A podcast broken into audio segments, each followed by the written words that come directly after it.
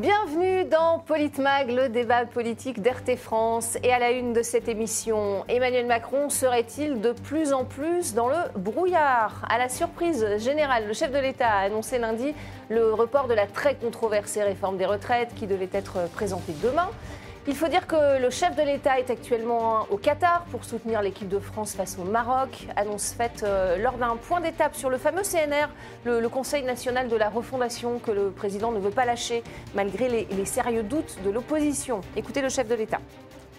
Il nous est apparu à peu près évident que, compte tenu d'une part du fait que euh, les élections euh, se sont tenues le 8 décembre dernier, la fonction publique, et et ont empêché certaines discussions avec euh, euh, les organisations syndicales qui étaient plus impliquées dans cet exercice, et que d'autre part, plusieurs formations politiques euh, intéressées au premier chef ont eu à vivre des élections ces derniers jours et, ont changé, si je puis dire, de dirigeants ou dirigeantes, il nous est apparu pertinent de décaler de quelques jours ou quelques petites semaines l'annonce de la finalisation de la proposition du gouvernement.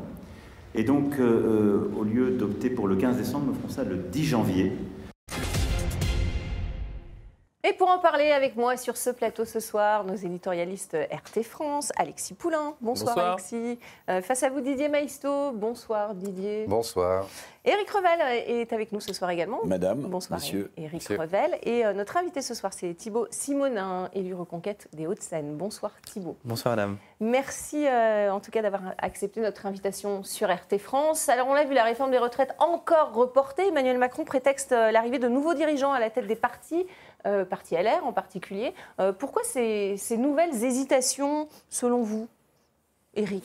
Bah, euh, Bon, d'abord, il n'y a, pas que LR, hein. il y, a aussi les Verts qui ont changé de patronne, il y a aussi LFI, donc, avec Manuel Bompard. Bon, l'argument est, un peu léger, parce que s'il espère faire changer d'avis LFI ou Europe Écologie Les Verts, bon, c'est perdu d'avance. Bon, en revanche, sur la question des LR, la question peut se poser, parce que les Républicains ont toujours dit qu'ils étaient pour une réforme des retraites et un allongement du départ euh, légal euh, de, l'âge de la retraite, bon, euh, ça peut s'entendre. Bon, d'après ce que disent quand même les gazettes, c'est Elisabeth Borne qui aurait obtenu cet arbitrage, parce qu'en réalité, elle lui a fait valoir qu'il y avait quand même quelques arguments. Il y a bon, l'âge de, départ, 65 ans. Il y a aussi un, petit caillou joyeux dans la chaussure, c'est la Coupe du Monde. C'est-à-dire que si la France se qualifie ou si d'ailleurs elle est euh, battue, annoncée dans la foulée, c'est-à-dire le lendemain, puisque le 15 décembre c'est le lendemain, euh, ça pouvait ou gâcher la fête ou rajouter la déprime. Vous voyez, donc euh, je pense que ce n'était pas le meilleur des moments.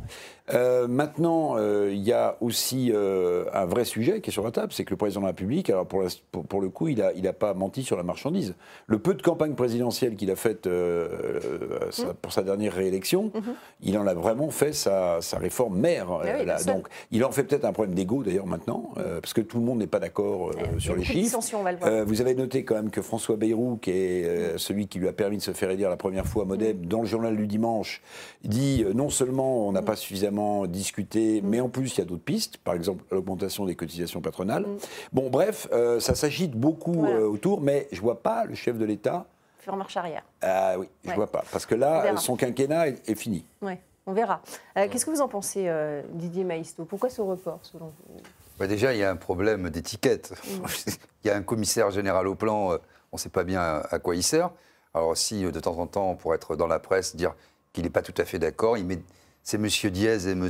Bémol. Mmh. Ce Conseil national de, de, la refondation, on ne sait pas euh, exactement euh, à quoi ça sert, quelle est sa fonction réelle. Mmh. C'est pour ça, qu'il a fait un point d'étape, Emmanuel. Voilà, sa réelle existence, etc. Euh, une assemblée de Playmobil qui avec quelqu'un qui gouverne à coup de, 49-3. Mmh. Donc en fait, effectivement, il met des étiquettes quand ça l'arrange, et puis il trouve des excuses quand ça l'arrange les élections dans d'autres euh, partis. En réalité, on est dans le flou le plus total. C'est un homme seul, qui gouverne seul, et il a bien raison de, procéder ainsi, parce que de toute façon, les oppositions ne sont pas en état de s'opposer, puisqu'elles se divisent, et quand les motions de censure sont présentées, on voit bien que ça n'a aucun effet pratique. Mmh. Nous en sommes au 9e, 49-3. Donc il fait bien ce qu'il veut, dans un régime qui est devenu complètement présidentiel, présidentialisé, mmh. avec une presse qui ne fait pas tout à fait son travail et qui n'est plus que la caisse de résonance de ses humeurs, on a appris euh, récemment qu'il avait une dépression. Donc voilà, euh, là, il a une mmh. dépression. Oh là, hein. il, a un rhume. Oh là là, euh, il, est sorti de ses gonds parce que le porte-parole d'Enedis a parlé. Donc voilà, on commente les états d'âme du président de la République dans des conciliabules et des organismes dont, dont on peine à comprendre la réalité. un report au 10 janvier, Alexis Poulain, euh, ça sert à quoi selon vous? Est-ce que c'est la, Ça sert à ce que dit Eric, hein, euh, temporiser. Euh, on a l'impression que Macron veut redevenir maître des horloges. Donc il y a une demi-finale. non, bah, il n'est plus depuis longtemps, mm. mais ce CNR l'occupe. Hein. On voit qu'il a à peine revenu des États-Unis, trois rendez-vous. Enfin, c'est vraiment son, son, son, bébé, son jouet. Les oppositions et beaucoup même de la majorité ne comprennent pas à quoi ça sert. Lui-même, je pense que ça sert à l'occuper en fait. Mm. Voilà, il s'occupe, il, parle, il aime, il aime s'entendre parler, donc il n'y a plus le, grand débat, le, ce qui était déjà une privation de parole des Gilets jaunes. Mm. Donc il a, il a récupéré un truc pour pouvoir se mettre en scène et parler devant des gens qui font c'est très bien, Monsieur le Président, c'est super. Et le 10 janvier, pourquoi? Bah, Pour laisser passer les fêtes, pour aussi euh, discuter évidemment avec euh, Éric Ciotti, mais aussi avec les responsables syndicaux. Parce qu'il il a quand même mandaté euh, Stéphane Séjourné et un autre marcheur de, de, vraiment coller sur Laurent Berger à la mm. CFDT pour mm. essayer de voir quelles sont les marges de manœuvre. Et puis, faire croire qu'il y a une négociation possible et il y aura sans doute négociation sur le poids des chaînes, comme d'habitude, à savoir, non pas l'âge, mais finalement quelques mesures de pénibilité mm. ou les carrières longues. Euh, ce qui est normal euh, et ce qui devrait être déjà dans la réforme aujourd'hui. Mm. Donc c'est un sketch, euh, une mise en scène sur une fausse négociation. Philippe Martinez à la CGT, lui, est plutôt sur une ligne dure. Donc on verra quelles seront les annonces le 10 janvier, mais il n'y a rien à attendre de particulier mm. Puisque cette loi va être débattue avec le risque d'un 49-3 mm. pour faire passer cette réforme dans une loi de finances pour pouvoir la, faire passer. Thibaut Simonin, quel est votre sentiment sur cette annonce de report? Bah écoutez, je pense que déjà c'est une bonne chose de reporter pour qu'il puisse discuter avec le seul parti politique qui l'aidera à faire passer cette réforme qui est très importante pour lui, euh, qui est les Républicains, puisqu'il ne veut pas de 49-3 sur cette réforme. A raison. il a dit euh, que ce n'est pas exclu non plus. Oui, mais en fait, il n'en veut pas. C'est pour ça qu'il reporte. S'il euh, faudra le faire, il le fera. Il, a, il, a, besoin de parler à Éric Ciotti, puisque les Républicains, moi, je, avant d'être chez Reconquête, j'étais républicain. Mm. et c'est pas pour rien d'ailleurs que pendant la campagne présidentielle, on a soutenu euh, une réforme des retraites, qui, parce qu'il ne faut pas mentir aux Français. Cette réforme, elle est, elle est inéluctable. Mm. C'est-à-dire qu'on a besoin.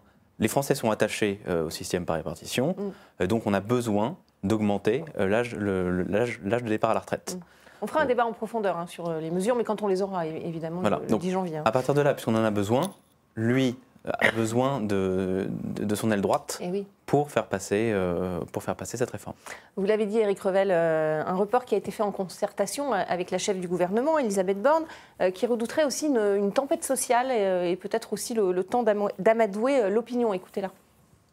J'ai pu échanger aussi avec certains groupes politiques qui, là aussi, souhaitent qu'on prenne quelques jours, quelques semaines pour creuser les avantages, les impacts en termes de justice sociale des différents scénarios qu'on peut avoir. Et donc c'est à ces organisations syndicales, à ces forces politiques que nous répondons en prenant quelques jours de plus pour euh, préparer ce projet. Et je vous dis, ceci ne remettant pas en cause notre calendrier global. Elle est inquiète, euh, Elisabeth Borne, Eric Revel. Hein. Je rappelle qu'il y a euh, une, journée de mobilisation nationale le, 21 janvier. Hein. donc, mhm. euh, elle est inquiète hein, sur le climat social. Alors, il y a aussi ce qui joue, c'est la bataille de l'opinion publique, parce que dans tous les sondages, l'opinion publique est plutôt opposée à cette réforme. Donc, mm. peut-être que la Première ministre est parvenue à convaincre le Président de la République en lui disant que davantage de négociations, ou en tout cas euh, d'impression de négociation, parce que euh, où la négociation a été faite, euh, ou elle n'a pas été faite, c'est pas maintenant avec les fêtes de fin d'année, enfin bon. Donc il y a quand même cet enjeu-là, comment est-ce qu'on essaie de faire basculer l'opinion publique en mettant sur la table l'outil de la négociation. Et puis je, pense qu'elle a raison d'être inquiète, parce que quand vous regardez le nombre de, de lois qui ont été passées, la, réforme de l'assurance chômage, la réforme du CPF, mm. le compte de formation, le compte personnel de formation, qui maintenant va être en partie à la charge euh, des salariés, plus la réforme des retraites. C'est vrai que ça fait, dans un contexte social qui est déjà très entamé, ça fait beaucoup. Donc elle a raison de craindre euh, quelque chose. Quelque chose. Didier Maistre, c'est votre sentiment Socialement, dans l'opinion, ça ne passera pas ou ça passera? C'est toujours été un peu l'épine le, dans le pied de différents gouvernements. Euh, beaucoup se sont fait élire avec cette promesse de réformer le système de retraite. Euh, et tous ont échoué. Ben oui, on se souvient des, euh, manifestations, c'était pas passé. ça fait. il y a cinq ans. Hein. Bon, on se rappelle de Juppé, hein, on peut remonter jusqu'à Juppé, hein, qui avait mis tout le monde dans la rue avec des, des millions de personnes qui galéraient pour aller travailler. Le pays était bloqué pour finalement reculer en race campagne, parce que c'était Chirac qui avait sifflé la fin de la récréation. Mais tous les ministres, les premiers ministres et les présidents de la République successifs se sont attelés à une réforme des retraites. Alors il y a eu, des il y a eu quand même en catimini les 20, les 25 meilleures années, notamment pour le privé, puisque quand on est dans le privé, on s'est tout pris euh, en pleine face, hein, je dirais.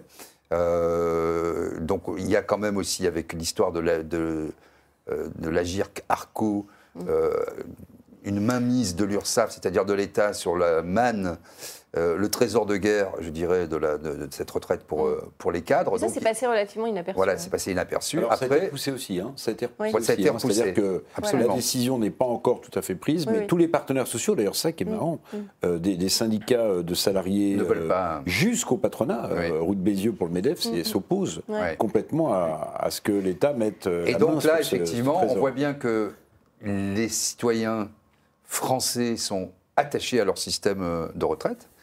Euh, il y a en plus la crise, le pouvoir d'achat qui, qui, en prend un, sérieux coup. Euh, donc c'est peut-être pas le moment de rajouter, euh, de rajouter encore, euh, encore ça. Donc on verra, c'est un peu l'heure de, l'heure de vérité. Bon, il n'y a pas beaucoup de suspense parce qu'effectivement, je pense que les républicains, ils ne pourront pas reculer, ils vont s'arranger avec la République en marche pour faire passer ce texte. Euh, Alexis Poulain, euh, même dans la majorité, on n'y croit pas. Hein. Il y a des, des, personnes qui ne sont pas forcément favorables au texte en l'état. Hein. Bah, ce texte, euh, oui. Enfin, il y, a toujours ce côté bulldozer et puis. Emmanuel Macron qui tente sa chance pour voir si ça peut passer avec des ballons d'essai, et puis il y a beaucoup de choses qui sont déjà passées. Mm. c'est vrai que cette réforme des retraites, c'est le, serpent de mer de tous les gouvernements. Après, chacun joue son rôle de bon flic, mauvais flic. Hein. François Bayrou, qui, euh, dans son rôle de haut commissaire au plan ou euh, secrétaire général du CNR, pond des rapports qui vont dans le sens hein, de dire il faudrait quand même être. Il a toujours été comme ça. Hein. Il parlait de méthode brutale déjà à l'époque. Euh, toujours. Et, les syndicats, je pense, ne, sont pas à la hauteur par rapport au pouvoir euh, finalement euh, extrêmement centralisé et à la capacité de, faire passer euh, ces réformes, soit par le 49.3, soit par un, mur de, communication comme ça pourrait être fait. alors, il y a quand même, heureusement, des accords entre patronat et salariat sur le fait qu'on ne touche pas certains, certains, certains acquis. Et, et, pour le reste, on voit bien que cette réforme des retraites, elle n'est pas vraiment là pour protéger le système des retraites. Elle est là pour essayer de colmater des brèches et de récupérer un peu d'argent pour mm. continuer à s'endetter sur euh, d'autres marchés. Donc on est vraiment là dans une course euh, en avant euh, qui ne dit pas son nom. Et, le, vrai problème aujourd'hui de la France, c'est un, un pays qui va rentrer en récession comme le reste de la zone euro, mm. une dette abyssale, une balance du commerce extérieur terrible. Et, et, s'il n'y a pas d'activité économique, peu importe la réforme, ça ne marchera pas. Macron a varié beaucoup. Il a dit très rapidement un, c'était pour sauver le système des retraites. Ensuite, c'était pour sauver la planète. Ensuite, c'était pour trouver de l'argent pour les écoles, les hôpitaux, la police et la justice. Alors, il faudrait savoir pourquoi on fait une réforme des retraites. Thibaut Simonin, euh, du côté des, LR qui sont favorables à cette euh, réforme des, retraites, euh, quelles sont les conditions finalement Finalement, ce que je vous disais, c'est que c'est une, une, réforme qui va se faire. Mm. Mais je comprends l'opinion publique qui n'est pas d'accord avec une réforme immédiate parce que ça va, ça va les toucher. Mhm. Et moi-même, je suis salarié, ça me, ça me touchera. Bien sûr. J'imagine vous aussi. Bah, Mais tout le monde. Euh, finalement. À partir de 1961. Euh, pourquoi est-ce Second semestre. Second semestre. Second semestre, pardon. Elisabeth, Elisabeth Borne n'est pas touchée non plus. Non. Oui, parce qu'elle est, elle y échappe. avril 1961. Exactement. Oui, oui, elle l'a fait exprès, vous pensez? Non. Oh non, c'est le hasard. La coïncidence. Non, mais là, je suis sérieux. Non, c'est un hasard euh, amusant. Oui. Mais pourquoi euh, second semestre n'est pas premier Pour le coup, on peut se poser la question aussi. finalement, cette opinion publique euh, est contre une réforme des retraites parce que euh, ce qui dirige la volonté d'une réforme des retraites, c'est la démographie. Aujourd'hui, on ne peut pas se comparer à des pays comme l'Allemagne qui ne font plus d'enfants. Mm. En France, on a encore de la chance. On fait bon an, mal an, quasiment deux enfants par femme. Mm.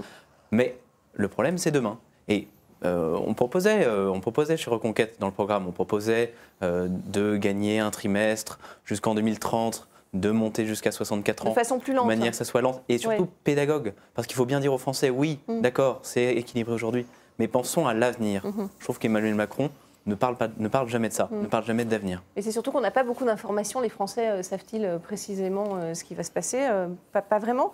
En tout cas, ce report résulte aussi du, mécontentement. On en a parlé de, des organisations syndicales qui, en raison de leurs élections internes, estiment qu'elles n'ont pas eu assez de temps pour discuter. Vous voyez ce qu'on a dit Laurent Berger, justement. Nous, on ne lâchera pas sur euh, nos revendications sur la pénibilité, euh, sur les critères qui ont été euh, sortis du C2P. On ne reviendra pas sur le fait qu'il faut, sur les seniors, une contrainte pour les entreprises sur l'emploi des seniors. Donc voilà, ça fait des sujets sur lesquels on va continuer de pousser. Mais les paramètres du problème sont connus du côté de la CFDT. On est opposé au recul de l'âge égal de départ en retraite. je ne sais pas si, sur quoi ça tombera, mais la CFDT sera fidèle à elle-même. Elle sera fidèle à elle-même, elle, va poser ses conditions, vous y croyez, Didier Maïs Elle sera fidèle à Emmanuel Macron, donc fidèle à elle-même. Bon, la CFDT, il y a bien longtemps que c'est même plus un syndicat réformiste, c'est euh, les petits supplétifs des différentes euh, majorités. D'ailleurs, les Français ne, ne, s'y trompent pas. Mais en réalité, euh, cette réforme des retraites, si on fait un peu de prospective, justement, à 30 ans, mettons, c'est impossible de, savoir parce que quel, est quel, sera le niveau des salaires, quel sera le niveau d'activité, mm. euh, entre les, services, l'industrie, quelle sera l'espérance de vie, mm. euh, l'espérance de vie en bonne santé, la tout ça n'a aucun sens, si vous voulez. Donc essayer de faire la prospective à partir des éléments d'aujourd'hui, en disant demain, ah, demain. Il faut bien pouvoir anticiper. À un Mais pour l'instant, le, système des retraites, il est, il est viable. Euh, il est même un petit peu excédentaire. Nous verrons bien quand il s'agira de le, réformer. Mm. Euh, il n'y a pas un économiste sérieux qui, qui, a 30 ans pourra vous dire voilà où on en sera. Ça n'a aucun mm. sens. On y viendra dans le détail. il faut, il faut rappeler, juste un mot, excusez-moi, cette réforme des retraites, elle vient aussi euh, avec la condition des aides européennes, hein, les réformes structurelles qui ont été bien martelées mm.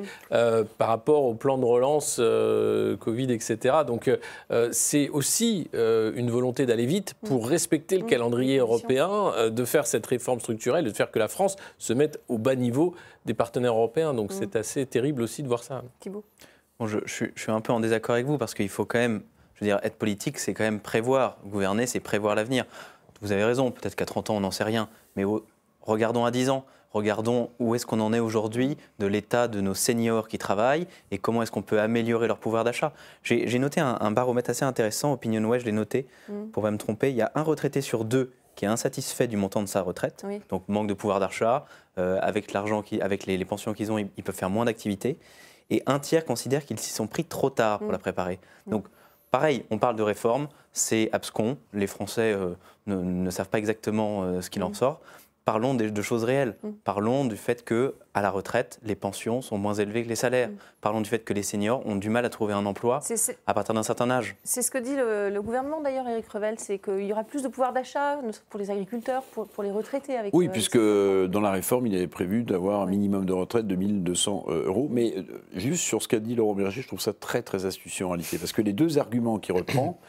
Euh, pénibilité, et employabilité des seniors, c'est les deux euh, arguments sur lesquels LR veut que le gouvernement évolue. Mmh. Donc, comment est-ce que vous faites ça? Ben, C'est très simple. Vous demandez à un syndicaliste euh, de renom de porter les idées qu'il faut travailler sur ces deux choses-là. vous donnez quitus à un moment donné au syndicaliste en question. Donc, vous en faites un allié officiel et vous dites que son combat a servi à quelque chose. Et en même temps, vous, vous permettez euh, de faire voter une loi avec les Républicains, puisque c'est exactement ce qu'ils demandent. C'est-à-dire de meilleures conditions sur la pénibilité et l'employabilité des seniors. et puis je rajouterais l'affaire des carrières longues. Sur l'employabilité des seniors, alors c'est vrai que c'est un souci en France, mais c'est vrai aussi, hein, dans un classement euh, OCDE, on était extrêmement mal placé, que euh, elle est un peu mieux assurée. Alors non pas par philanthropie euh, du, patronat, mais simplement quand vous avez des secteurs en tension de main-d'œuvre et que vous avez du mal à recruter de jeunes collaborateurs, ben avant de, ben vous vous gardez les anciens, même s'ils vous coûtent un peu plus cher. Et puis quand même, sujet tabou qu'on ne met jamais sur la table, mais moi que j'aime bien mettre, c'est bien sûr que les Français sont attachés au système de répartition pour leur retraite. Mais vous savez, ça fait très longtemps que des économistes de droite et de gauche réfléchissent sur la capitalisation. c'est un vrai sujet en réalité. Parce que euh, vous allez me dire, euh, bah, c'est les gens les plus aisés, capital. Oui, bien, bien, sûr, mais les gens les plus aisés, par définition, sauf les rentiers, ils ont des salaires plus élevés aussi. Mm, mm. Donc de toute façon, ils toucheraient une retraite plus élevée. Et je rappelle, euh, voilà, parce que ça fait jamais plaisir, c'est une impalissade, mais rappelons-la, oui, oui, oui, que les seuls salariés euh, dans ce pays qui ont le droit à la capitalisation, ce sont les fonctionnaires, avec la préfond. Avec les pharmaciens. Avec les pharmaciens. Et ils peuvent sortir d'ailleurs en rente ou en capital. Hein. donc c'est vraiment un système. Donc pourquoi est-ce qu'on n'aborde jamais Vous savez, il y, a, il y, a, 30 ans au moins, euh, André Babot, qui était le président du CREDOC, qui donnait des cours à Nanterre, et Dominique Strauss-Kahn, qui est également prof d'économie internationale à Nanterre, avaient écrit un livre qui s'appelait La richesse des Français, dans lequel livre Strauss-Kahn aborde le sujet de la capitalisation, justement. Vous voyez, c'est pas forcément euh, Il y a un autre sujet qu'on aborde jamais, libéral. et qui serait complètement pragmatique, c'est, mettons un âge euh, allez, légal de départ à 60 mm. ans, puis derrière, on pourrait choisir le libre choix. Je veux dire, 61 ans bah, avec des décotes, 62, 60, et, et chacun fait ce qu'il veut. Dans la réalité, les gens ne partent pas à 62 ans. Il y en a beaucoup qui non, mais en réalité, Non, mais euh, il y a plusieurs choses. après, Déjà, les gens partent plus tard. Ensuite, ça dépend de, de quelle catégorie socioprofessionnelle on parle. Hmm. On parle. Parce que si vous avez. La question de la pénibilité. La question de la pénibilité. problème. Euh, vous ne profitez pas de votre retraite et il y a euh, hmm. la moitié des gens qui arrivent à 62 ans qui, n'y arrivent même pas, qui ne peuvent pas profiter de leur retraite. Hmm. Donc voilà. Ensuite, je pense qu'il faut baser ça sur la responsabilité, un peu de liberté de chacun, en mettant un âge légal qui est, mm. juste indicatif, à mm. partir duquel on a le mm. droit de partir à la retraite. Et après, ce, qui a envie de travailler, et avec, moi, je serais favorable aussi. À la avec, capitalisation?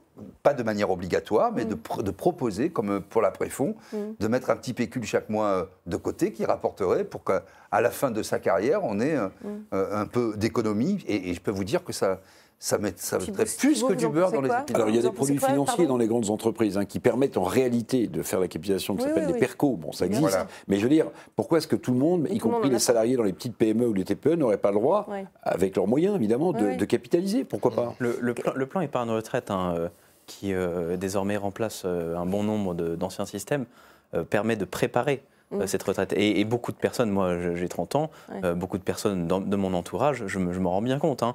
Euh, vous êtes d'accord pour un départ à la carte à partir non, de 60 non, non, ans non, non, moi je pense que les Français en fait ne comprendraient pas qu'on leur dise vous pouvez partir à 60 ans, ah oui mais vous n'aurez quasiment pas de pension. Ah Donc, vous, devez, vous devez partir à 67. Je pense que l'avantage de donner un âge minimum oblige les entreprises à garder les seniors. Et c'est un, les seniors dans une entreprise, c'est très important.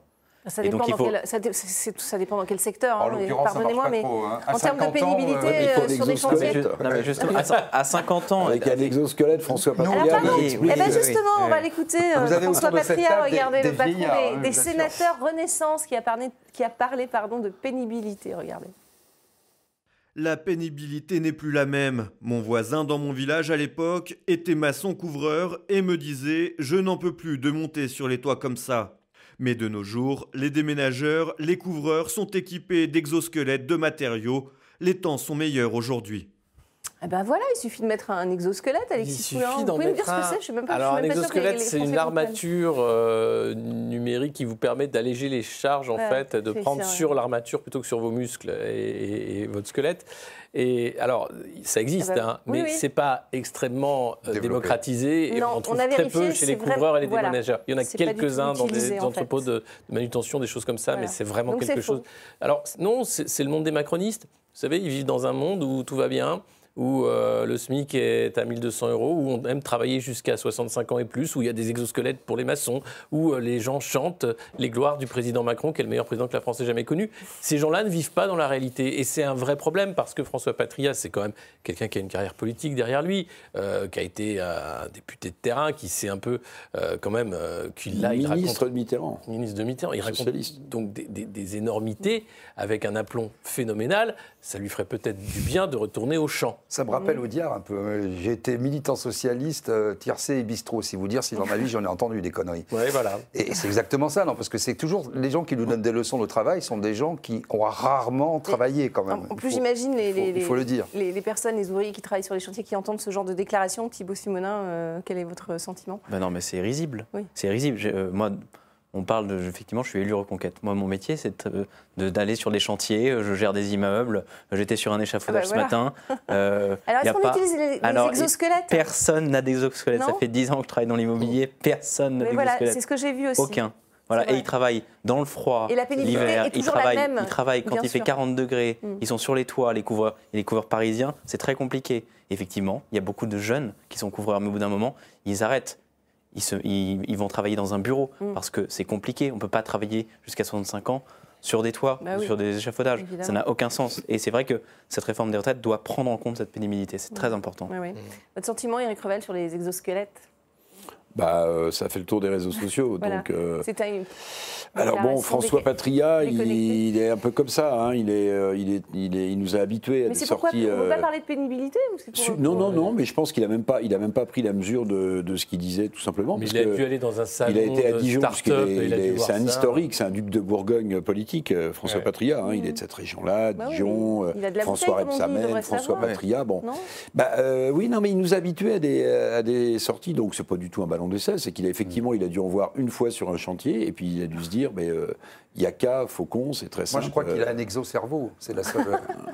bon, voilà, maintenant, euh, maintenant c'est vrai que ça ne donne pas une image vraiment de gens qui, comprennent la réalité du monde du travail. Euh, non, et c'est vrai qu'il y a un déni. Il faudrait peut-être comprendre ce monde du travail avant de faire une réforme. Mais c'est terrifiant pour les Français, c'est terrifiant, de voir que ce sont ah bah ces politiques-là qui vont décider de leur réforme des retraites. sans connaître. ils, se, ils se sentent, ils se sentent si loin, en fait, il est président du groupe Renaissance au Sénat, hein, monsieur Patrick. Oui, c'est pas rien. Et il faut, il faut mettre en parallèle les mots d'Emmanuel Macron sur le terme pénibilité, mm. où il disait il y a de ça quelques années, j'aime pas trop le terme pénibilité parce que ça voudrait dire que le travail est pénible. Euh, donc voilà, dans la tête d'un macroniste également, le travail n'est pas pénible, c'est une joie. Mm. Euh, non, il y a des travails extrêmement difficiles, pénibles. Vous avez qu'à demander aux soignants, par exemple, euh, les professeurs qui sont à bout, et puis après tous les métiers évidemment qui sont des métiers usants pour le corps et parfois qui tuent également puisqu'il y a des mm. accidents du travail qui sont trop nombreux encore dans notre pays. Alors quand même, ce qui n'est pas si simple, ce qui est pas si simple, c'est les secteurs de pénibilité. Il y en a qui sont évidents, il y en a d'autres. C'est pas si simple que ça de définir un secteur. mais, c'est un vrai point. Hein. Bien sûr, on, en, parlera dans le détail quand on fera euh, un débat sur cette réforme. C'est la fin de cette première partie de Politmag. Euh, restez avec nous, on se retrouve dans quelques petites minutes.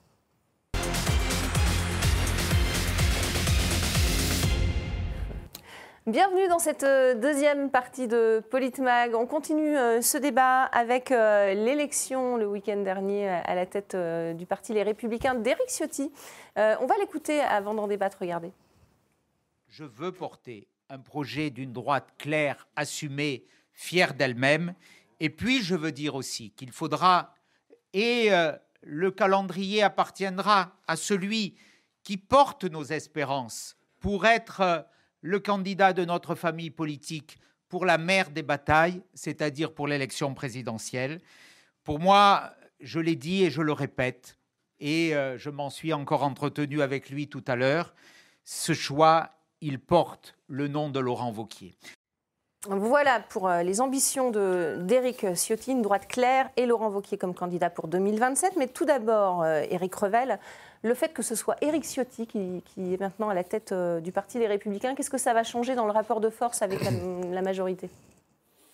Bah, on le verra déjà, ce qu'on disait dans la première partie, sur la loi sur les retraites. Mmh. Vous voyez, si, si les LR obtiennent quelques concessions ou n'obtiennent pas et votent comme la loi sur les retraites, l'électeur de base de droite va quand même se poser une question. Alors, ce qui est quand même euh, paradoxal dans le parcours d'Éric Ciotti, c'est que, euh, vous en souvenez sans doute, il avait médusé une partie de son camp euh, en disant que si Éric Zemmour était au second tour, il voterait pour eh Éric Zemmour. Eh Alors, est-ce que ça présage une, une, ouverture à droite des LR euh, il a fait une déclaration Ciotti aussi qui est passée un peu inaperçue où il dit bon bah en gros euh, tous les centristes, tous ceux qui sont pas de droite, ils peuvent se barrer, euh, c'est pas mon sujet. Mm. Alors est-ce que ça, est-ce que ça veut dire qu'il va y avoir à un moment donné mm. des perches de, de Alors je sais pas si c'est en direction de Zemmour ou de Marine Le Pen, mais c'est un vrai sujet. Maintenant. c'est lui, objectivement, qui avait fait la meilleure campagne lors des, des primaires euh, qui avait quand même vu au second tour la victoire de Valérie Pécresse avec le sort funeste qui lui a été réservé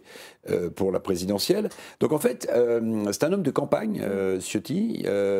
Est-ce que c'est. Je pensais que ce serait plutôt un désavantage qu'il annonce la couleur en disant je roule pour Laurent Wauquiez, en fait, comme il l'a réaffirmé là. Mm. Ben, visiblement, ça ne l'a pas, pas desservi. Alors le score. Après, il reste du temps. Hein, alors, bien sûr, il reste du temps. Est-ce que Wauquiez. Bon, ça, le score n'est pas non plus énorme, hein, la différence entre Bruno Retailleau et lui. C'est une ligne euh, dure, en tout cas. Ah, c'est une ligne à droite euh, de LR. Maintenant, est-ce qu'il y a un chemin, euh, est-ce qu'il y a un espace politique entre la droite nationale incarnée par Marine Le Pen, et Éric Zemmour, et euh, la droite euh, centriste euh, de M. Macron, qui en même temps est de gauche. Mmh. Ouais. Complexe. Thibaut Simonin, la réponse peut-être? Bon, une droite forte, une droite claire. moi, je. On vous a déjà fait le coup. Moi, je l'ai rejoint. Hein. Bah oui, on m'a fait déjà fait le coup. Donc moi, ça je vous réjouit que ce soit DLR, vous. Exactement. En arrivant sur Reconquête, je me suis senti très à l'aise, et mmh. beaucoup plus à l'aise d'ailleurs que chez les Républicains. Donc c'est une bonne nouvelle pour vous qu'Éric Ciotti soit à la tête du Parti Républicain oui et non, parce que ce, mm. qui me, ce qui me gêne chez Eric Ciotti, euh, c'est que ça fait six mois qu'il drague euh, tous les centristes euh, de LR. finalement, il n'a pas, fait un, pas fait un gros score. Il a fait 53%, mm. ce qui veut dire quand même que tous ceux qui avaient voté pour lui, mm. il y en a énormément qui se sont tournés vers Bruno Retailleau. Que la ligne Bruno Retailleau, qui est assez conservatrice et qui ressemble beaucoup finalement à la ligne d'Éric Zemmour et de Reconquête. C'est la même. C'est la même. donc, a toujours un poids chez les Républicains. Mais ce que je veux dire aussi par rapport à cette élection, euh, c'est que, en fait, on ne, sait, on ne sait pas qui a voté. Je veux dire, qui sont ces adhérents, mm. les républicains? À un moment, il va falloir se poser la question. Il y a plus d'animaux qu'on ne croit, c'est ça? Il y a plus de chats. Oh. ben c'est la faune et la flore. Ah, oui, alors là, vous faites allusion. Euh, c'est le JDD hein, qui, avait, euh, qui, avait, fait voter deux chats, je deux crois. Chats et oui. Douglas le chien déjà lors de la primaire. Bon, c'est peut-être un, faux débat, Alexis Poulain. En tout cas, ce qu'incarne Éric Ciotti aujourd'hui, est-ce que c'est Macron compatible? Pour la suite ou à l'Assemblée On verra. Euh, le, crash test sera la réforme des retraites, évidemment, euh, pour commencer. Ce qu'incarne Eric Ciotti aujourd'hui, surtout, euh, c'est d'être officiellement le directeur de campagne de Laurent Wauquiez. C'est un mm. peu étonnant pour un parti comme les Républicains de bah, passer directement à la case 2027 mm. avec moi j'ai choisi, c'est Laurent Wauquiez, maintenant mettons-nous en ordre de bataille, on a 5 ans pour mm. gagner cette élection. Euh, il y a les européennes avant, il y a mmh. quand même un groupe parlementaire, il y a des élus de terrain. Euh, donc il y a peut-être autre chose à faire avant de désigner un candidat euh, de cette façon-là et puis de préparer sa campagne. Donc c'est assez étonnant, j'ai trouvé, de, mentionner ça pour ce discours d'investiture. et puis ensuite, évidemment, c'est un parti qui est en pleine crise existentielle, entre tous ceux qui vont rejoindre Édouard Philippe ou Emmanuel Macron mmh. pour créer un poids, être quelques, mm. quelques faiseurs de roi du côté du, centrisme macroniste, et ceux qui vont être tentés euh, par euh, Marine Le Pen euh, ou Éric Zemmour, comme l'avait dit Éric Ciotti, ça fera peu de monde qui restera chez les Républicains. Reste à savoir ce qui va en rester. c'est toute la question, puisque à peine élu à la présidence des Républicains, Éric Ciotti a fait l'objet d'une première offensive du camp présidentiel. Le patron de, Renaissance, Stéphane Séjourné, a appelé les déçus du scrutin à rejoindre ses rangs. Il a évoqué, je cite, les obsèques de la droite républicaine au sein des LR. Euh, on a vu quelques, quelques élus d'ailleurs, euh, LR déjà quitté euh, le parti, Didier Maïsso. c'est c'est le moment de faire une offensive, une OPA sur, sur les LR bah, La question de, de, LR, mais elle n'est pas nouvelle, c'est comment faire du Rassemblement national sans apparaître comme du Rassemblement national. C'est la technique Canada Dry. Les électeurs ont déjà répondu à cette question puisque Mme Pécresse a fait moins de 5% des voix, 4,78%, c'est-à-dire rien. Mhm. Donc toute la difficulté, quel est le peuple de droite et quelles sont ses attentes? Il n'y en a qu'une, c'est l'immigration. Tout le reste, bon, il n'y a, a, pas de débat. Donc euh, euh, va-t-il, euh, Laurent Vauquier, on verra, et c'est pour ça qu'il est habile quand même, Ciotti, dans sa façon de présenter les choses, il se dit que Laurent Vauquier va être capable, comme l'avait fait à une époque Nicolas Sarkozy, de siphonner les voix du Rassemblement national en rassurant les gens de droite sans être, euh, avoir le, le saut euh, du scélérat sur le front, le saut de l'infamie qui est euh, celui du Rassemblement national mmh. ou, dans une moindre mesure, celui de Reconquête. Donc voilà, c'est ça qui, va, qui, est, qui est en jeu. Effectivement, plutôt les, centristes et les opportunistes, mais c'est un peu les mêmes hein, d'ailleurs, mmh appel au centre, appel au ventre, c'est vieux comme la France. et en réalité, tous les autres sont déjà partis pour, pour une partie chez Zemmour, pour une autre partie au Rassemblement national. Est-ce que Laurent Wauquiez va pouvoir refaire le coup de la droite forte? Je pense que les électeurs, ça fait 30 ans qu'on leur fait le coup de la droite forte. Les électeurs de droite, ils ont un doute qui me semble raisonnable. Il y a encore une question centrale qui n'est pas posée là et qui ne le sera pas dans les mois qui viennent et qui serait euh, un vrai problème, c'est la question européenne. Euh, c'est depuis 2005, de toute façon, cette question européenne euh, bloque la droite entre les intégrationnistes et ceux qui sont contre cette construction européenne. Et personne ne veut mettre ça sur la table. justement, je, je souhaitais intervenir justement sur l'Europe et l'un de vous deux justement parlait du, fait qu'ils choisissent Laurent Wauquiez mmh. et que finalement il passait directement à la présidentielle d'après. Mmh. Donc pas de programme, pas d'élection européenne, qui est quand même, je veux dire, le sujet le plus important, particulièrement en ce moment, particulièrement avec la guerre en Ukraine. Mm. Je veux dire, on ne parle que d'Europe. Avec l'énergie, oui. Avec l'énergie. C'est, je veux dire, c'est le sujet numéro un. Mm. Et c'est dans pas longtemps. Mm. C'est dans 16 mois.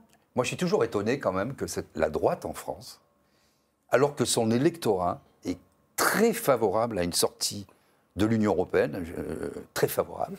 Euh, la, droite, oui, pas les LR. Hein. Non, mais je ne sais, pas si sorti, c'est le bon terme. Mais moi, je pense que c'est le bon terme. Et à un moment, il faut mettre ce débat sur la table. On ne peut pas dire, on peut pas dire qu'on est contre l'Europe, euh, contre cette Union européenne incarnée euh, si bien par Madame von der Leyen. Et la dernière à, faire, avoir fait le coup, là aussi, c'est Marine Le Pen qui était vent debout, Frexit, Frexit, etc. Et puis après, mm. ils veulent changer les choses de l'intérieur. On ne change jamais au niveau européen les choses de l'intérieur. Il faut le changer à l'unanimité. On, est, mais bien sûr, il n'y a qu'un truc raisonnable. Je pense que la personne qui aura le courage à droite de mettre ça sur la table peut emporter l'élection présidentielle. On va regarder la réaction d'Éric Zemmour à l'élection d'Éric Ciotti à la présidentielle. Regardez. Entre Macron et Zemmour, je le dis, je préfère Zemmour. Je ne suis pas quelqu'un qui change de conviction au fil du temps ou du vent. Je partage une partie du constat que dresse Éric Zemmour quand il décrit une France en déclin menacée par l'islamisme et une immigration de masse. Il est inutile de nier ce constat, je le fais depuis des années, ce serait ridicule. Alors ça, c'était Éric Ciotti avant la présidentielle, vous en parliez, Éric mmh. Revel. Hein, oui, c'était le 20 octobre. C'est ça, quand il disait qu'il préférait Éric Zemmour à Emmanuel Macron. C'est pas depuis qu'il a été élu euh, président de la République. Il ne faut pas, oublier où est-ce qu'il est élu. Hein. Il est élu à Nice. Oui, euh, bien il sûr. Il est opposé à Christian Estrosi. parce qu'il vise la, ville de Nice. il faut pas oublier ça. Il avait marqué sa préférence. C'est ce qu'on disait tout à l'heure. Mais là, on va écouter euh, la réaction d'Éric de, Zemmour, justement, à, l'élection d'Éric Ciotti, dans l'ordre. Pour les Républicains, je crois que ce n'est plus là que se joue ni l'avenir de la droite, ni l'avenir de la France. Voilà, donc Éric Zemmour, euh, qui a une carte à jouer, vous pensez, Thibault Simonin? Euh, Effectivement, le Parti Reconquête a une énorme carte à jouer, puisque la vie politique française ne passe plus par les Républicains. Il y a encore des cendres euh, qui sont là, effectivement, dans le foyer, parce qu'il y a beaucoup d'élus locaux. Mais l'avenir de la politique française n'est plus aux Républicains c'est un parti qui est trop tiraillé, qui a des idées politiques qui sont trop différentes. Mhm. Et d'ailleurs, finalement, les hommes, euh, les hommes les assument, ces, ces différences, et vont soit chez euh, Macron, soit chez Reconquête. Il, dit d'ailleurs, hein, les, candidats LR sont proches de moi, mais refusent l'union des droites. Les Français s'en souviendront. Euh, il y a une vraie différence entre les, les militants et les militants LR et, oui, comme dans, le bureau politique Comme dans toutes les, organisations politiques, il y, a, clairement euh, un hiatus entre les, militants et l'organisation politique. Et puis il y a toujours, une fois qu'on est euh, à l'organisation, les coups de politique politicienne, et on va voir, hein, les mm. accords avec Macron sur les retraites, mm. avec du donnant-donnant sur d'autres thématiques, avec aussi certains, certains carrière personnelle, euh, de gens qui ont d'autres ambitions. Euh, donc forcément, ça, peut décevoir. Et ce que doit faire Éric Ciotti aujourd'hui, s'il est sérieux avec euh, cette nouvelle prise de fonction, c'est clarifier les choses. et c'est ce qu'il essaye de faire, mais petitement, mm. parce que les gros sujets de clarification, on les connaît, ils n'ont pas été évoqués lors de son discours d'investiture, et on voit bien que tout le monde va les éviter en voyant jusqu'en 2027, y compris avec les européennes. Donc il n'y a pas d'avenir si ces sujets-là ne sont pas mis sur la table et s'il n'y a pas vraiment euh, une, renaissance de, des républicains. On voit bien que quand même les républicains ne sont plus un parti qui produit la moindre la moindre idée. J'aimerais que vous regardiez ce sondage. 40% des sympathisants LR euh, souhaitent des alliances de circonstances entre LR et RN. Voilà, ça c'est pour le, ce que souhaiteraient en tout cas les, les sympathisants LR. Ça vous, ça vous surprend, euh, Didier? Non, c'est vieux comme le RPR. Dans les années 90 euh, et jusqu'à la présidentielle de 95, dans les circonscriptions, les militants RPR et Rassemblement national étaient les mêmes avaient les mêmes attentes. Et il y a un hiatus, je, rejoins complètement euh, l'analyse d'Alexis, mhm. sur le sujet.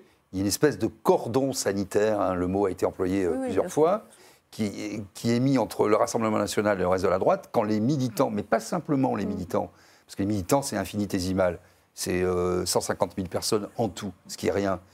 Les électeurs, qui ne sont pas idiots, comprennent que, d'une certaine manière, la gauche, quand Mélenchon parle, c'est la gauche, et quand, quand, Marine Le Pen parle ou Zemmour parle, bah, les électeurs de droite s'y retrouvent mm. pour l'essentiel. Mm. Et au milieu, il y a euh, la Macronie, la social-démocratie, les socialistes, Europe Écologie Les Verts, quelque chose d'un peu informe qui est pour ce qui est contre, contre ce qui est pour. C'est pas clair. Et, donc voilà, un peu l'enjeu, il est là aujourd'hui. Oui, et c'est pas nouveau. Hein. Non, non. Et moi, je, je, me souviens que quand j'étais au Républicain, quand j'étais à l'UMP, on parlait toujours d'identité. Mm. On parlait beaucoup d'identité de la France. Euh, Qu'est-ce que, qu'est-ce que la France aujourd'hui? Qu'est-ce que la France au XXIe siècle? Euh, Quelle est son identité? Mm. Aujourd'hui, la droite d'identité, elle est chez Reconquête. Je veux dire, on a euh, un Guillaume Pelletier qui est venu des Républicains, on a une Marion Maréchal qui est venue, euh, mm. qui n'était plus au Rassemblement national, mais évidemment, elle a amené mm. tous les gens qui étaient d'une droite d'identité. Parce que l'identité de la France, elle se défend et les gens de droite ils ont comme valeur de défendre l'identité de la France. Et vous je croyez pense toujours, beaucoup... vous, à, cette union des droites ou pas? Moi, je pense que l'union des droites, c'est un moyen. C'est un moyen très utile pour accéder au pouvoir. Hein. Mm. Elle ne se fera pas. Elle ne se fera pas parce que les, différents euh, candidats sont euh, dans la peur, ils sont tétanisés parce que les médias pourraient dire de s'il y a une alliance avec le Rassemblement national. plus, maintenant. Croyez, vous, plus maintenant. Vous croyez, non, Eric Moi, je, suis persuadé. Alors, moi, je pense que le, début de la présidentielle d'Éric Zemmour comme chroniqueur euh, a détabouisé beaucoup euh, le euh, tout cela, en, réalité, alors certains considèrent que c'est une dérive euh, fascisante, d'autres mm. que c'est une liberté d'expression ou une parole politique qu'on n'entendait pas. Mais en tout cas, il faut reconnaître qu'avec euh, avec cette campagne électorale, il y a des gens bah, qui, a, qui, a, fait venir beaucoup d'adhérents. Excusez-moi, il y en a eu oui, oui, oui, oui, oui, non, mais au-delà, au-delà, parce que Didier Maisto parlait de des médias mainstream qui empêcheraient les gens de s'exprimer. En fait, je pense que les médias mainstream. Je pense que le couvercle a sauté en réalité. La peur de, de l'image que ça laisserait dans les médias, c'est ce que. Et puis la question qu'on peut se poser, c'est que politiciens. Euh, il y a d'autres euh, grands pays qui ont eu une aventure euh, entre guillemets populiste. Les États-Unis, le Brésil, ce qui se passe aujourd'hui en, Suède, en Italie. bon, mmh. donc on peut se poser la question. Alors sur le cas Laurent Wauquiez, quand même, je pense que le le pas de tir a été construit trop vite pour la fusée euh, Vauquier. Je veux dire pourquoi? Parce que en réalité, on parlait des européennes. Au-delà de l'idéologie au-delà des idées euh, que les LR auront sur euh, le débat européen, qui est un débat de fond, oui, c'est sûr, il y a aussi quand même la question des élections européennes. Et si la fusée Vauquier part trop vite et que le premier étage européen mmh. termine dans la mer, eh bien, on pourra dire qu'il aura du mal à se récupérer pour la mmh. présidentielle. Donc je pense que Ciotti, il est là aussi, peut-être pour faire campagne pour les européennes, au nom des LR. Mmh. Il se prend une bang, ben, c'est pour lui. Euh, et que Laurent Wauquiez restera un peu en, deçà de la main, mm. parce que sinon, il peut se prendre un échec violent aux européennes, et là, du coup, la fusée décollera pas beaucoup. Hein.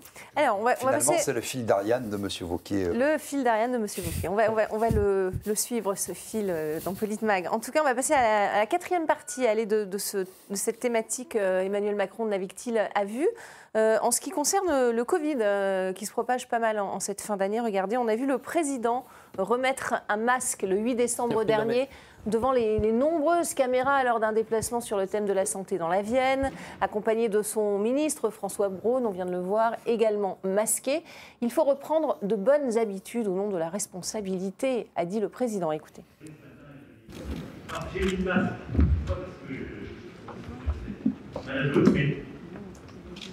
je suis les préconisations de mon ministre de la Santé face à la remontée qui est la conjonction. On n'a pas envie de revenir vers les obligations généralisées forcément. Et donc c'est aussi une manière de, reprendre des habitudes basée sur le volontariat et la responsabilité. Voilà. Et voilà. Et pourtant, sitôt mis, sitôt enlevé, on va regarder une autre image. C'était euh, un peu de temps après le chef d'État à l'Élysée, lundi, lors de son point d'étape sur le Conseil national de la refondation. Il a serré des mains, il a embrassé la présidente de l'Assemblée nationale. Il a donc totalement oublié le masque et les gestes barrières.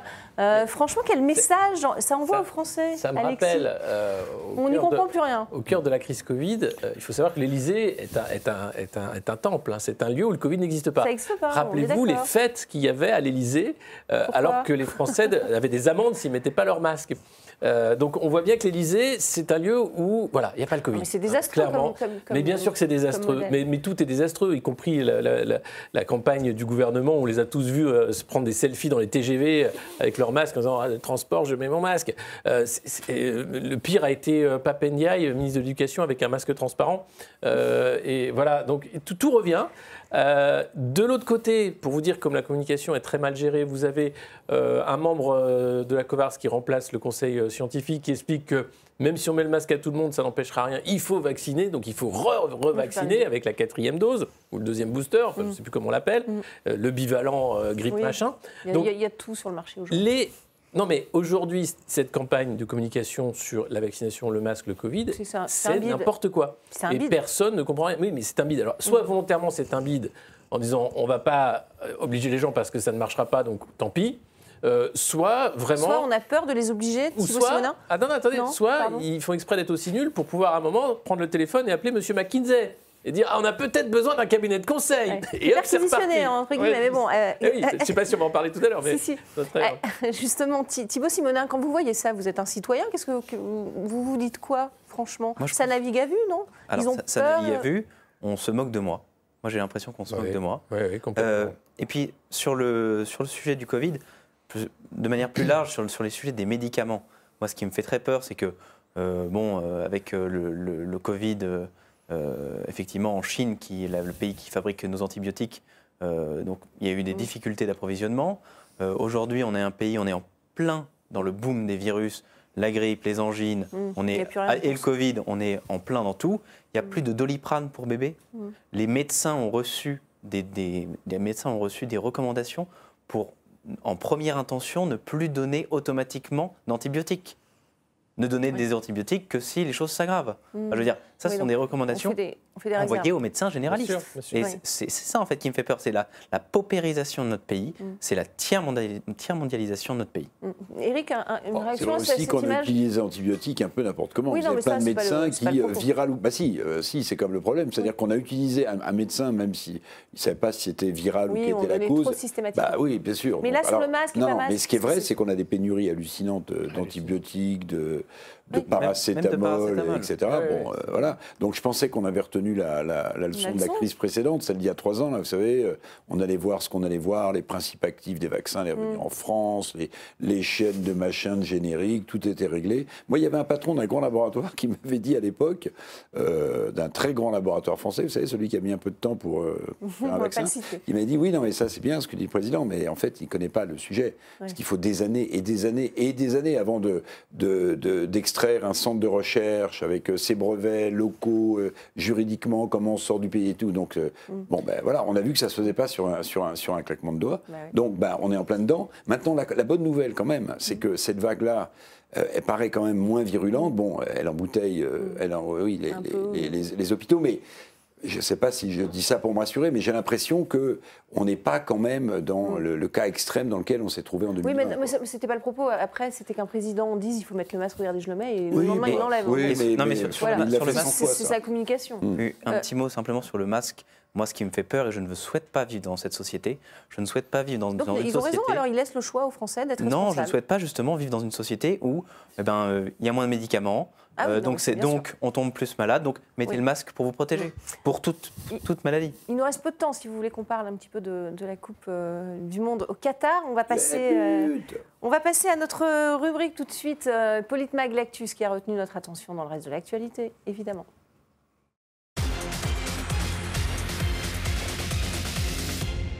Et évidemment, ce soir, à la une, c'est la demi-finale France-Maroc au Qatar. Emmanuel Macron qui a fait le, déplacement sur place. Et en France, les policiers sont sur les dents avec euh, des craintes de débordement. Vous le voyez, les commerçants sur les Champs-Élysées euh, sont en train de se, se barricader. Et voilà. Et donc Gérald Darmanin, le ministre de l'Intérieur, qui a précisé le dispositif. Regardez, écoutez-le. 10 000 policiers et gendarmes, monsieur le député, seront mobilisés euh, ce mercredi 5 000 euh, sur la région parisienne, singulièrement autour des Champs-Élysées, 5 000 en, dehors de la région parisienne. C'est deux fois plus de policiers et de gendarmes pour encadrer ces manifestations de joie qui ne manqueront pas euh, d'arriver, spontanées, souvent familiales, dans un contexte, je rappelle, de menaces terroristes extrêmement important. C'est la première menace, avant celle du désordre public. La menace terroriste, mais aussi dans un contexte de gel, de froid et peut-être de neige dans une grande partie euh, du territoire national. Voilà, donc deux fois plus de policiers, euh, Didier Maisto, deux fois plus de policiers. On, met de plus en plus de policiers pour éviter les débordements. C'est un calcul euh, rationnel ou pas? Ce qui est un peu étonnant déjà, c'est qu'il parle du froid et de la neige, et comme si les policiers avaient un effet sur le froid et la neige. Je ne vois pas bien le rapport de cause à effet. Non, mais la bonne nouvelle, c'est que comme il fait froid à Paris en ce moment, il y a peut-être moins de manifestants. Voilà. Ça, c'est un ah. Ça, c'est un argument fort que, que, que, déroulent les policiers en disant le, la météo viendra peut-être à notre Alors après, ils, ont peur du scénario quel qu'il soit. Hein. Après, moi, ce qui, je suis toujours euh, étonné, surpris et un peu en colère de voir euh, euh, je ne vais pas être très populaire en disant ça, c'est débordement chaque fois qu'il y a une victoire de tel ou tel pays. Je veux dire, bon, bah, on peut être attaché au sport sans, tout casser. Vous allez dans les stades, ah c'est des insultes racistes à n'en plus finir. Il y a des ultras, il y avait le phénomène du hooliganisme mm. où on a mis au banc un, certain nombre de supporters. Mais c'est quoi ce truc? Veux dire, à un moment, si les gens ne sont pas capables euh, de, se gérer, moi je serais pour, euh, euh, mais là, c'est une question sensible, c'est France-Maroc. Euh. Mais, tout, bah mais euh, tout, est sensible. Chaque fois qu'il y a un match de foot, vous avez des, des, pas sensible. des débordements. C'est pas que ça. Moi, Alexis Poulain, c'est assez particulier quand même. Comment la, dernière victoire des Bleus en Coupe du Monde, la Coupe avait été privatisée hein, par le bus des Bleus avec Alexandre mmh. Benalla en tête de bus pour aller très très vite à l'Elysée. Et les supporters français, qu'il a été là pour acclamer l'équipe de France, s'étaient fait gazer par la police. ça s'était très mal passé mmh. déjà à l'époque alors qu'il n'y avait pas de débordement. Là, il y avait juste de la liesse, une envie de faire la fête qui a été mais gâchée mm. volontairement par, euh, par les pouvoirs publics. Donc là, on sent bien que il y a un problème avec la fête. Hein. Mm. Depuis qu'Emmanuel Macron est au pouvoir, euh, mm. attention, il ne faut pas trop faire la fête. Et quand il y a trop de monde, on va dire. Bah, C'est-à-dire qu'il y, a toujours ces peurs des débordements. Il y a, je pense, euh, un traumatisme gilet jaune dans la tête d'Emmanuel Macron et se dire, mais attention, les Champs-Élysées, on a vu ce que c'est à faire. Rappelez-vous l'Arc de Triomphe. Euh, le Fouquet sans feu, etc. C'est des scènes qui sont imprimées. Je pense qu'il y a une peur maintenant, panique, de dire attention, chaque moment populaire où on va avoir du monde sur les Champs-Élysées peut se retourner en émeute. Non, mais voyez, ce qui est, gênant. On n'a pas le temps de débattre, malheureusement, c'est un peu chacun réagit. Thibaut Simon a une réaction à ce ah, dispositif très conséquent. et oui. Ça passe vite avec vous. Malheureusement, en fait, ce dispositif, est très important.